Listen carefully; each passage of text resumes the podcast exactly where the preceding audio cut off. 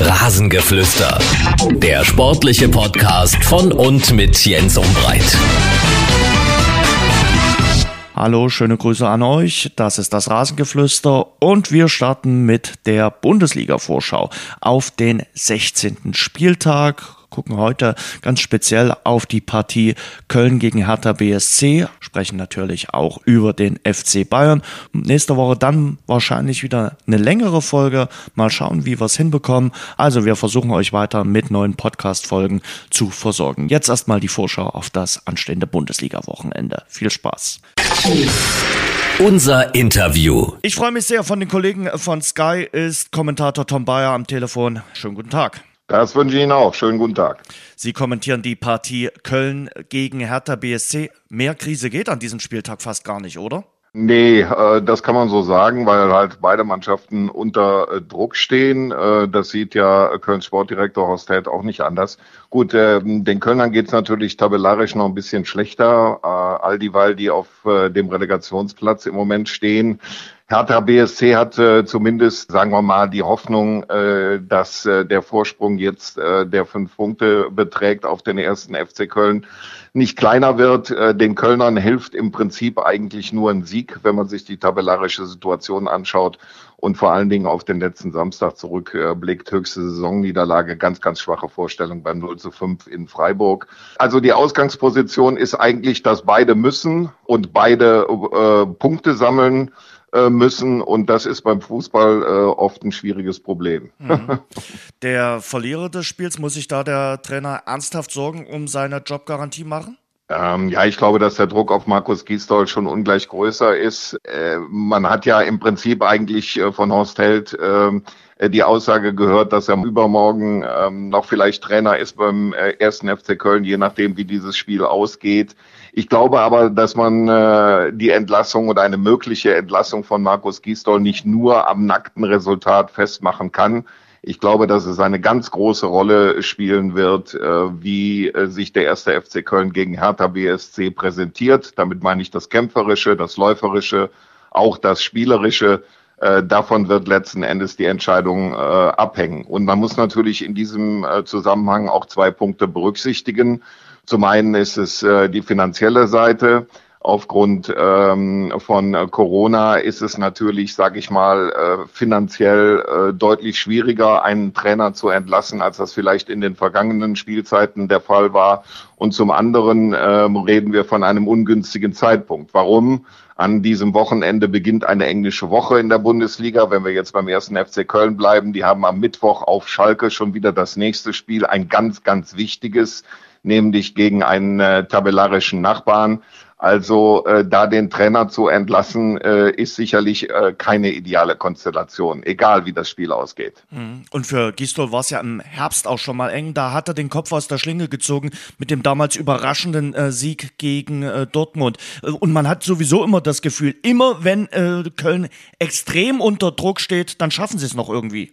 Ja, ähm, äh, bisher war das der Fall. Äh, ob das jetzt auch so klappt, äh, das lassen wir mal dahingestellt. Ich meine, immerhin muss man sagen, äh, die Zahlen, die Nackten sprechen im Moment äh, gegen die Kölner seit vier Spielen ohne Sieg. Äh, in diesem Zeitraum nur beim 0 zu 0 in Leipzig gepunktet. Äh, in diesen vier Spielen kein einziges Tor erzielt. Seit 395 Minuten sind äh, die Kölner ohne Treffer. Den letzten erzielte Rex Bitschei beim bislang letzten Sieg in Mainz. Äh, das war Mitte Dezember, also äh, noch äh, knapp 14 Tage vor Weihnachten, ist also schon ein Weilchen her. Es wird für die Kölner schwierig werden, zumal sie morgen auf einen Gegner treffen und das unterscheidet die Partie damals von dem Sieg in Dortmund der wahrscheinlich nicht bedingungslos nach vorne spielen wird. Ähm, die Kölner werden das Spiel zu einem gewissen Teil auch mitbestimmen müssen. Und äh, es ist nichts Neues, wenn man behauptet, dass die Kölner sich gerade diesbezüglich schwer tun. Aber Hertha BSC auch weit von den Ansprüchen entfernt. Ich habe gelesen, die träumen so ein bisschen auch von ähm, Nationalspieler Mustafi. Aber Mustafi kommt ja nun nicht zu einem Abstiegskandidaten. Also auch die müssen irgendwann ja mal liefern und müssen zeigen, dass sich die Investitionen äh, irgendwie lohnen, die der Investor da bei Hertha BSC finanziert. Ja, Hertha BSC ist sicherlich äh, ein spezieller Fall. Auf der einen Seite kann man natürlich sagen, wenn Lars Windhorst ähm, äh, riesengroße Geldbeträge investiert, dann muss sich das irgendwann halt auch mal amortisieren. Auf der anderen Seite scheint es mir bei den Berlinern mittlerweile ein Thema zu sein, äh, die Frage zu stellen, ob es immer unbedingt am Trainer liegt. Äh, wenn ich denke, dass äh, Hertha BSC letzte Saison mit Ante Czovic, mit Jürgen Klinsmann, mit Alexander Nuri und Bruno Labbadia vier Trainer hatte in einer Saison und auch da hat es äh, letzten Endes unter dem Strich äh, gerade mal zu Platz 10 gereicht mit 41 Punkten, dann muss man sich die Frage stellen, äh, ob das immer unbedingt äh, am Trainer hängt. Äh, vielleicht liegt da noch einiges andere im Argen. Vielleicht muss sich die Mannschaft äh, noch finden. Vielleicht hat man auch nicht äh, für das Geld die idealen Neuzugänge bisher verpflichtet. Klar ist, dass Hertha BSC den eigenen Ansprüchen deutlich hinterherhinkt, indem man auch in der Tabelle mehr nach unten schauen muss, als nach oben schauen darf. Da muss sich was ändern. Was mir persönlich auffällt, der Mannschaft scheint es an Konstanz zu fehlen. Da zeigt der äh, Daumen äh, einmal nach oben, wie zuletzt beim letzten Heimsieg und dem klaren 3 zu 0 gegen Schalke. Und eine Woche später ist alles schon wieder Makulatur, indem man in Bielefeld 0 zu 1 verliert. Also äh, da ist kein klarer Trend zu erkennen, schon gar keiner nach oben. Was wird das für ein Spiel, was Sie äh, kommentieren dürfen? Ich glaube, ein spielerisches Spektakel ist eher nicht zu erwarten. Ganz bestimmt nicht. Ich glaube nicht, dass viele Tore fallen werden. Die Angst spielt mit auf beiden Seiten. Und äh, meistens bekommt man dann Spiele zu sehen, in denen äh, beide Teams erstmal darauf aus sind, äh, Sicherheit ins eigene Spiel zu bringen, vor allen Dingen defensiv, wie man so schön sagt, kompakt zu stehen, nicht viel zuzulassen. Ich glaube, viel wird davon abhängen, wer das erste Tor erzielen wird, falls überhaupt eins fällt. Es ist schwer zu prognostizieren. Und wenn ich das Spiel tippen müsste, dann täte ich mir extrem schwer. Klingt aber so ein bisschen auch nach 0-0, äh, dass das durchaus möglich ist. Das halte ich durchaus für möglich aus den Gründen, die ich gerade angeführt habe.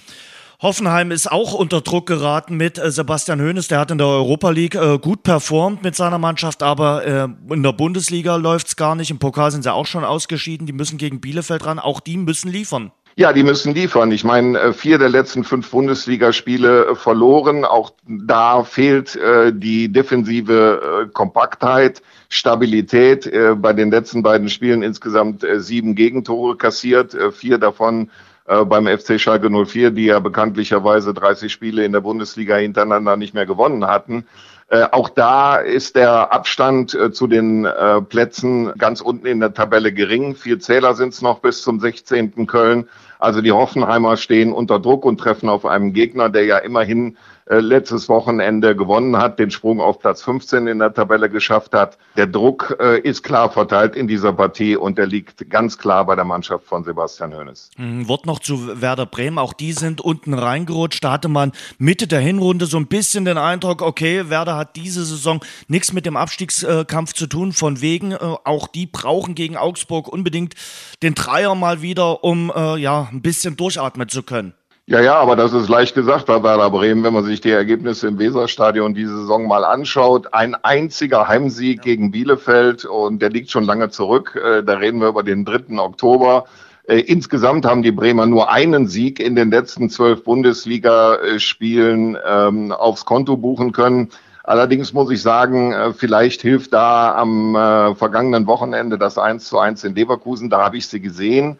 Da standen sie ja auch schon unter Druck, auch wenn der Gegner da äh, vermeintlich in einer anderen Klasse angesiedelt war. Vielleicht sorgt das für Selbstvertrauen gegen eine Augsburger Mannschaft, die aber, das zeigt den bisherigen Verlauf der Saison, sich auswärts leichter tun als im eigenen Stadion.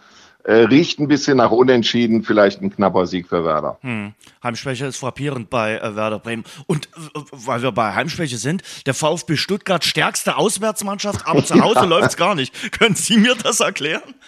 Nee, also äh, das liegt ähm, ja vielleicht ein bisschen, es liegt schon an der Spielweise äh, des VfB äh, Stuttgart. Äh, die Mannschaft äh, profitiert natürlich vor allen Dingen in der Offensive von sehr schnellen Spielern.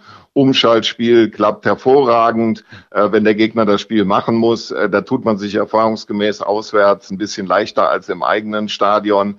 Aber äh, zu erklären, äh, warum die Mannschaft äh, auswärts schon fünfmal gewonnen hat und zu Hause noch kein einziges Spiel, das kann man im, im Prinzip nicht. Da tut man sich schwer. Morgen auch noch ein, gegen einen Gegner, äh, der selbst äh, im Konterspiel hervorragend ist, äh, wie Borussia Mönchengladbach. Also äh, das wird äh, auch daheim wieder eine schwere Aufgabe für den VfB Stuttgart. Aber gut, solange die Schwaben auswärts so fleißig weiterpunkten, wie sie das bisher getan haben, kann in der Tabelle nicht viel passieren. Und die Stuttgarter stehen ja ohnehin viel besser da, als man das vor der Saison hätte erwarten können. Definitiv. Am Sonntag spielt der FC Bayern gegen den SC Freiburg. Wir haben noch nicht mal die Hälfte des Monats rum, des Monats Januar, also des ersten Monats. Und äh, der FC Bayern hat schon zwei Pflichtspiel-Niederlagen kassiert. Im vergangenen Jahr 2020 war es eine. Was ist da los beim FC Bayern? Muss man da jetzt schon das Wort Krise in den Mund nehmen? Ja, ich weiß nicht, ob das eine Krise ist. Ich meine, was die Bundesliga angeht, war das 2 zu 3 in Gladbach ja gerade mal die zweite Niederlage diese Saison. Die, die erste liegt schon lange zurück. Das war das 1 zu 4 in Hoffenheim. Wenn ich das noch richtig im Kopf habe, war das mhm. gerade mal der zweite Spieltag. Aber es ist natürlich klar, die Bayern haben äh, in den vergangenen Wochen schon Schwächen gezeigt. Äh, das hat sich nicht immer unbedingt äh, in den Resultaten niedergeschlagen, aber zumindest äh, in der Art der Spielweise und vor allen Dingen natürlich außergewöhnlich, ähm, was die Anzahl der Gegentore angeht. Also 24 Gegentore sind eine ganze Menge in den letzten 16 Pflichtspielen nur einmal zu Null gespielt. Das war auch nicht in der Bundesliga, sondern in der Champions League beim 2 zu 0 gegen Lokomotive Moskau. Ja, und zwei Niederlagen in Folge sind natürlich für die Bayern außergewöhnlich. Und äh, neben äh, der Vielzahl der Gegentreffer, was mich wundert, äh, ist, dass die Bayern im Moment anscheinend sich schwer tun, Führungen über die Zeit zu bringen. In Mönchengladbach haben sie 2 zu 0 geführt und noch 2 zu 3 verloren. Äh, gegen Kiel haben sie zweimal geführt äh, und sind trotzdem im Meterschießen ausgeschieden. Also da scheint mir einiges nicht zu stimmen, über die Gründe jetzt zu spekulieren. Es gibt sicherlich eine Menge Leistungsträger bei den Bayern, die im Moment weit von ihrer Bestform entfernt sind. Es mag Motivationsprobleme geben nach dem Triple der letzten Saison. Es mag die Tatsache eine Rolle spielen, dass es äh, aufgrund der äh, Champions League Teilnahme des Finalturniers und äh, dem Beginn äh, der laufenden Saison im Prinzip keine Vorbereitung gab. Da kann man nur spekulieren.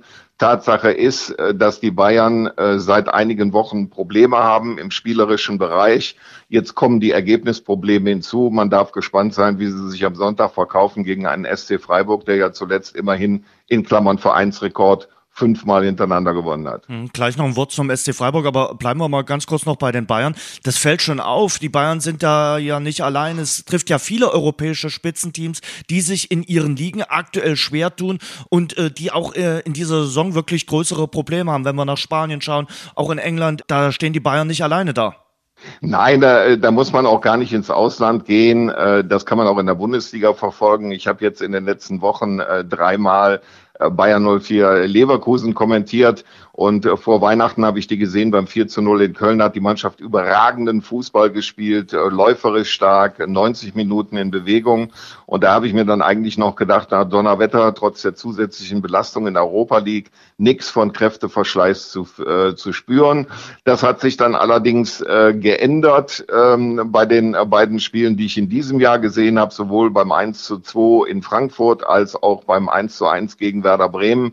Da machte die Mannschaft einen äh, etwas ausgepowerten Eindruck. Äh, das will ich nur als Beispiel anführen, dass die Bayern da eben nicht alleine stehen. Ich glaube, äh, dass der Kräfteverschleiß sicherlich auch auf der besonderen Situation wegen der Pandemie im Moment eine große Rolle spielt in dieser Saison. Und es geht ja für die deutschen äh, Vereine oder zumindest für einen gewissen Teil äh, noch munter weiter, was die Teilnahme an Champions League und Europa League angeht. Und da muss man, glaube ich, bei diesen Mannschaften ganz genau hinschauen, ja, wie weit die Füße tragen. Mhm. Sie haben die Freiburger erwähnt, fünf Siege in Folge, das ist für Sie Vereinsrekord in der Bundesliga. Aber in München tun Sie sich eigentlich immer schwer. 20 Bundesligaspiele dort bestritten, 17 Mal äh, verloren, drei Unentschieden geholt. Ja, München ist jetzt nicht das Lieblingspflaster des SC Freiburg, aber das ist bei vielen so der Fall. Ja, das ist bei vielen der Fall. Ich glaube, für die Freiburger ist das einfach ein Bonusspiel. Äh, die haben halt nichts zu verlieren am Sonntag. Das ist eine ganz klare Sache. Die haben jetzt fünfmal hintereinander gewonnen. Ähm, was in der Bundesliga zählt, ist eigentlich nur der Klassenerhalt. Und da sind die Freiburger natürlich nach dieser Siegesserie auf einem mehr als guten Weg. Äh, ich weiß jetzt noch nicht, äh, ob das ein Vorteil für den SC Freiburg ist oder ein Nachteil, dass die Bayern jetzt in Kiel aus dem Pokal ausgeschieden sind. Es könnte ein Nachteil insofern sein, als die Bayern sagen, okay, jetzt haben wir in Gladbach verloren, in Kiel sind wir raus, jetzt müssen wir liefern in der Bundesliga gegen den SC Freiburg. Es könnte aber auch ein Vorteil sein, wenn wir sagen, also die Bayern befinden sich wirklich aktuell in der Krise. Es ist eine gewisse Verunsicherung da. Und wenn äh, dann bei Bayern die Defensivprobleme anhalten, dann könnte es vielleicht mal klappen mit einem Sieg des SC Freiburg, auch wenn ich eher nicht dran glaube. Zweites Sonntagsspiel heißt Frankfurt gegen Schalke und Schalke muss zeigen, dass das 4 zu 0 gegen Hoffenheim mehr als nur das große Strohfeuer war? Ja, genau. Also ich äh, tue mich schwer, das einzuordnen. Auf der einen Seite kann man natürlich sagen, ja, da wird jetzt nicht ein Stein, da wird ein Dutzend Steine äh, von den Herzen fallen nach diesem 4 zu 0 äh, gegen Hoffenheim und ab jetzt wird alles anders und die Saison ist ja auch noch lang und jetzt können die Schalker die Aufholjagd schaffen. Ähm, ich ich lasse mich da gerne äh, davon überzeugen. Man kann aber auch argumentieren, möglicherweise war das nur ein Strohfeuer. Man darf auch nicht vergessen, wie das Spiel gegen Hoffenheim äh, gelaufen ist. Da hätten die Schalker äh, gut und gerne äh, mit einem anderen Torhüter als Ralf Fährmann, der überragend gehalten hat, in dieser ersten Halbzeit zur Pause auch gut und gern 0-2 schon hinten liegen können. Und dann wäre alles so weitergegangen wie zuvor. Also die Mannschaft äh, von Christian Groß muss bestätigen, dass das keine Eintagsfliege war und äh, dann schauen wir mal, wie sie sich dann auswärts in Frankfurt äh, präsentieren. Und die Frankfurter sind ja Mannschaft, die gerade zu Hause beachtenswert Fußball spielen können. Hm. Frankfurt hat sich äh, seinen Stürmer schon geholt mit Jovic bei Schalke. Denkt man wohl über Hünteler nach, über eine Rückholaktion? Ja, ähm, Klaas-Jan Hünteler ist natürlich auf Schalke alles andere als ein unbeschriebenes Blatt. Das ist auch einer, der aktuell noch gut in Schuss ist. Der will zwar zum Saisonende wohl seine aktive Karriere äh, beenden, aber äh, vielleicht kehrt er noch mal zurück äh, nach dem Motto: Ich habe da erfolgreiche äh, Zeiten erlebt auf Schalke. Äh, auf der anderen Seite ist es so, äh, dass man jetzt eben vielleicht an den alten Verein denkt, dem man aus der Patsche, sprich der schlechten Tabellensituation, noch hinaushelfen kann. Also ich glaube, dass äh, Klaas-Jan Hünteler äh, durchaus eine Verstärkung wäre für den FC Schalke 04, nicht nur auf dem Platz, sondern auch daneben. Es ist sicherlich ein Vorteil, wenn man schon lange auf Schalke gespielt hat und die Verhältnisse dort gut kennt. Und das trifft auf den Hunter allemal zu. Herr Bayer, vielen Dank fürs Gespräch. Gerne. Das war das Rasengeflüster. Danke fürs Hören. Und denkt dran, abonniert uns bei Spotify, Apple Podcast, Audio Now und überall dort, wo es gute Podcasts gibt. Mehr Infos, mehr Hintergründe im Netz auf rasengeflüster.de.